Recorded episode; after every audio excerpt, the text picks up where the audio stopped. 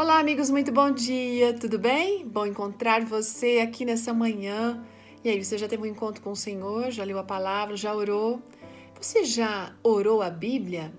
Essa é uma frase um pouquinho diferente que a Wélida Dancini vai nos ajudar a compreender.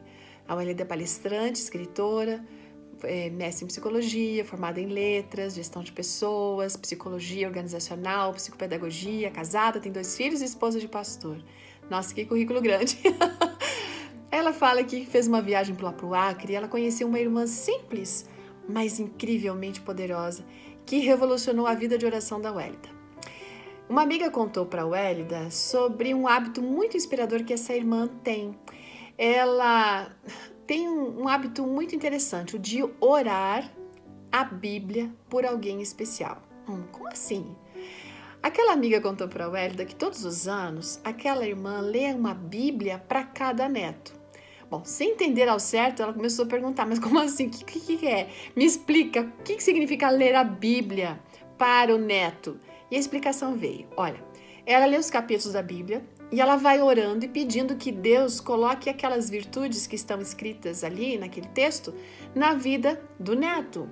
Ou se o texto traz alguma advertência, então ela ora para que Deus coloque essas orientações na vida daquele neto. A Wélida achou aquilo muito incrível, lindo e especial. Enquanto ela refletia sobre isso, a amiga acabou dizendo assim para ela: Olha, e essa irmã tem nove netos. Uau! A Melida voltou para casa, gente, muito decidida a ter a mesma experiência, mas não com os netos, com os filhos, porque ela ainda não tem netos e os filhos dela são pequenos.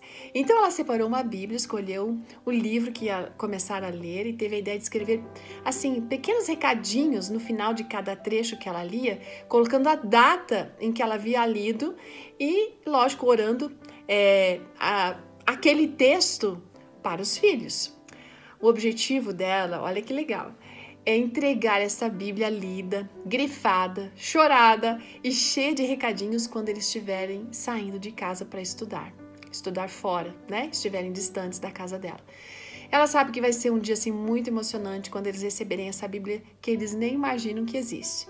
No entanto, hoje ela está de uma maneira muito especial já sendo abençoada em relação a este hábito. Ela tem tido uma experiência incrível com a Bíblia, em orar os versos, clamando por aquilo que está escrito, pedindo que Deus direcione, que o Senhor molde, que transforme a vida dos seus pequenos. Sabe que o salmista está muito certo quando ele escreveu ali na Bíblia que ela deve ser lâmpada para os nossos pés e luz para o nosso caminho, não é? Que tal você hoje é, parar e orar a Bíblia por alguém que você ama? Pode ser seu marido, pode ser seu irmão, seus pais, seus filhos, enfim, sabe? Alguém. Deus pode até colocar essa pessoa no seu coração. Começa hoje mesmo.